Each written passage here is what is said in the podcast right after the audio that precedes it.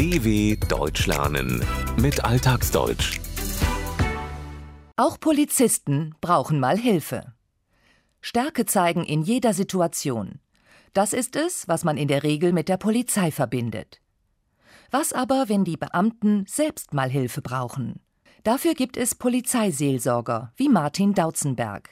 Sie gelten als Hüter von Recht und Ordnung. Ihre Tätigkeit reicht von Verkehrsunterricht an Schulen, der Aufnahme von Verkehrsunfällen über die Aufklärung von Todesfällen und Gewaltverbrechen bis zur Terrorismusabwehr. Passiert etwas, heißt es meist, ruft die 110 an, die zentrale Notrufnummer der Polizei, die in allen Bundesländern gilt. Wichtig ist das, da aufgrund der föderalen Struktur Deutschlands jedes der 16 Bundesländer eine eigene Polizeibehörde hat. Die Bundespolizei übernimmt übergeordnete Aufgaben, die die Sicherheit des ganzen Landes betreffen, beispielsweise den Grenzschutz oder den Schutz von Flughäfen. Allerdings kommen auch Polizistinnen und Polizisten mal in die Situation, dass sie sich an eine neutrale Person wenden wollen, die ihnen hilft. Dafür gibt es die bei der katholischen und evangelischen Kirche angesiedelte Polizeiseelsorge, die in den verschiedenen Polizeibehörden der Länder tätig ist. So gesehen ein kirchlicher Dienst innerhalb der Polizei. Polizeiseelsorger haben unterschiedliche beruflich-kirchliche Hintergründe. Sie sind zum Beispiel Pfarrerinnen und Pfarrer, Priester oder Pastoralreferenten. Zu ihnen gehört auch Martin Dautzenberg.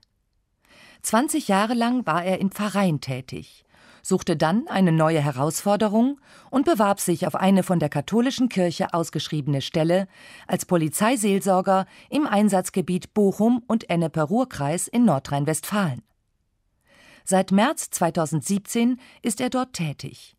Am Anfang fiel es ihm nicht leicht, wie er erzählt. Der Wechsel hat auch mit Verlusten zu tun. Also es gibt nicht nur positive Aspekte, denn ich habe nicht mehr so ein Team wie in der Pfarrei, in dem man nicht täglich kurzschließen, beraten kann.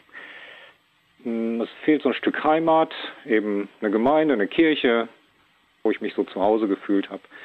Aber dafür gibt es andere positive Aspekte. Eben Wirksamkeit in einem völlig fremden Bereich, in einer Organisation, die wie Kirche auch hierarchisch gegliedert ist, aber einen ganz anderen Auftrag hat und die erstmal nicht auf uns wartet. Martin Dautzenberg vermisste anfangs ein Team, in dem man sich auch mal schnell kurz schließen, sich austauschen und beraten konnte. Dem stand eine Behörde gegenüber, in der es, wie in der Kirche auch, Rangordnungen gibt, die hierarchisch gegliedert ist.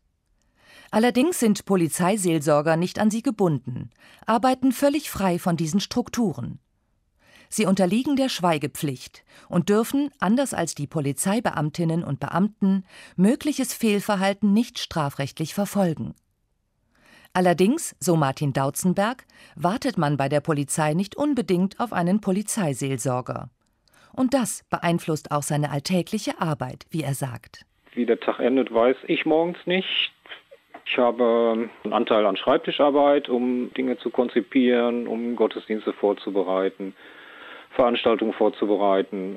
Ansonsten besteht ein großer Teil meiner Arbeit im sogenannten Klinkenputzen. Das heißt, äh, Kontakte schließen, pflegen, immer wieder sagen, hier bin ich, wie geht's euch, kann ich was tun?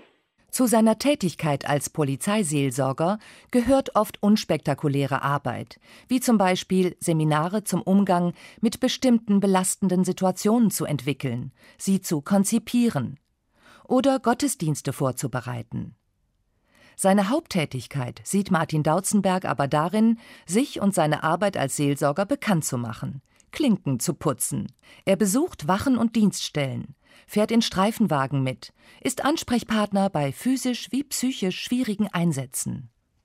Und so wird er, wie er sagt, auch wahrgenommen, als Seelsorger und nicht als Mann der Kirche. Die meisten sehen es so als äh, psychosoziale Unterstützung, weil das ist Querschnitt der Gesellschaft. Der Großteil der Menschen sich jetzt nicht als christlich bezeichnet. Das ist bei der Polizei genauso. Aber auch der Großteil der Polizei, die sich vielleicht sogar als ungläubig bezeichnen würden, sind trotzdem dankbar dafür, dass es diese Institution gibt, Polizeiseelsorge. Es ist ja nicht mein Ansinnen zu missionieren, sondern Dienst zu tun. Trotz seines christlichen Glaubens will Martin Dautzenberg nicht missionieren, seinen Glauben unter den Beamtinnen und Beamten verbreiten.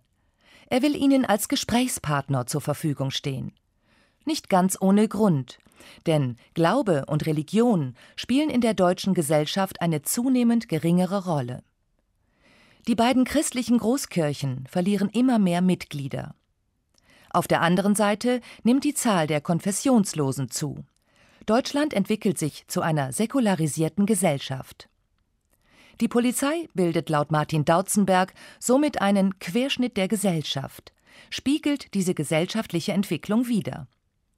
Allerdings bekommt er gelegentlich dann doch dankbar zu hören, das finde ich gut, dass die Kirche sich für uns interessiert. Eine psychisch belastende Situation, die ihn selbst aus der Bahn geworfen hätte, hat er bislang nicht erlebt. Zwei Ereignisse sind ihm aber besonders in Erinnerung geblieben. So das Herausragendste bisher war eine Betreuung nach einem Schusswaffengebrauch. Das ist übrigens Routine. Wenn Polizisten schießen müssen, werden sie hinterher betreut. Und eine andere Situation war, nachdem ein Kollege einer Dienstgruppe zu Hause tot aufgefunden worden war, bin ich gebeten worden, eben mit der Gruppe zu sprechen, um so die Trauer ein bisschen verarbeiten zu können. Das sind Dinge, die nehme ich dann auch mit. Manche Situation berührt auch den Polizeiseelsorger. Er nimmt sie mit nach Hause, denkt viel darüber nach. Etwa, wenn eine Polizistin oder einen Polizisten Schuldgefühle plagen, weil sie oder er die Schusswaffe einsetzen und jemanden erschießen musste. Die meisten Menschen, die besonders belastende Situationen erleben, können ihren Tränen freien Lauf lassen. Wie aber sieht es mit Polizisten aus, die per se für Stärke stehen? In einer Runde erfahrener Beamtinnen und Beamten zum Thema Belastung im Dienst wurde diese Frage diskutiert darf ein Polizist eigentlich weinen? Und darf er das öffentlich tun, also an einem Unfallort, wenn eben jemand schwer verletzt ist, wenn jemand verstorben ist, wenn im Beisein eines Polizisten ein Verkehrsopfer verstirbt. Wenn Kinder betroffen sind, dann ist das auch für Polizeibeamte und Beamtinnen sehr belastend, gerade wenn sie selbst Kinder haben. Konsens war, wie Martin Dautzenberg sagt, zum einen muss Polizei sicher handeln. Wenn Dinge zu tun sind, dann müssen die das tun.